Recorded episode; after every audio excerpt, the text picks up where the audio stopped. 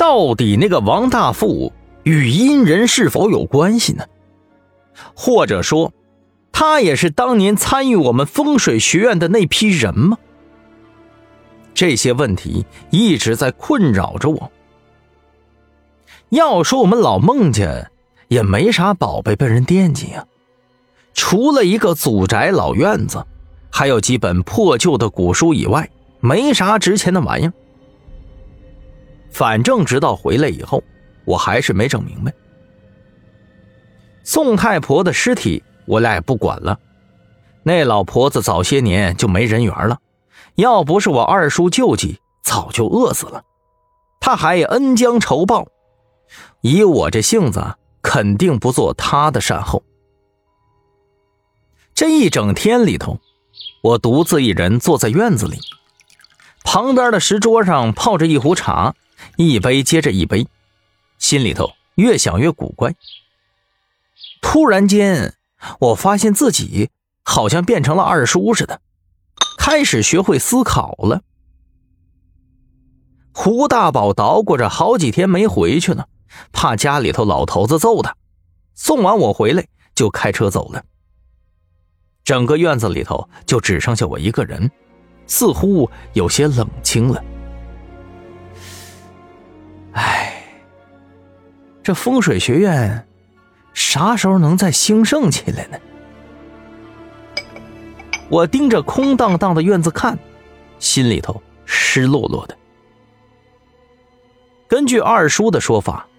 当年风水学院最兴盛的时候，十里八乡的人都会赶过来，一是掏钱进学院，学几招小法术，捉捉鬼什么的；二是呢，花重金请师叔伯他们去看风水。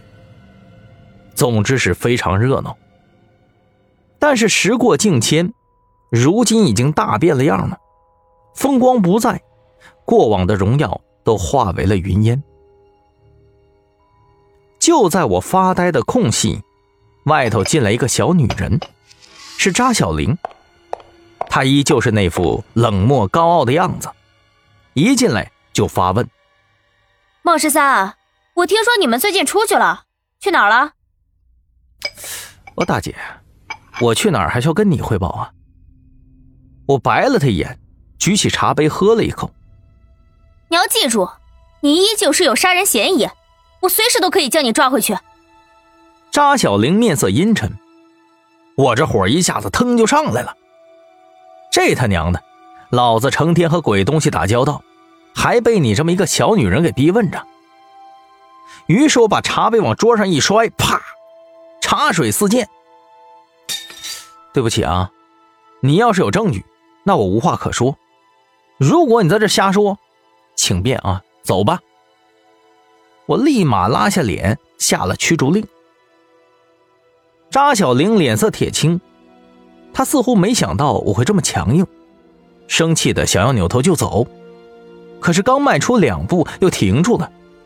她犹豫了一下，面色没了刚才的高傲。我，我是来请你帮个忙的。切，哎，我说你啊，你来请我帮忙，跟我摆个臭架子。有什么话不能好好说呢？我摇了摇头。嗯，行吧，你说吧，啥事儿啊？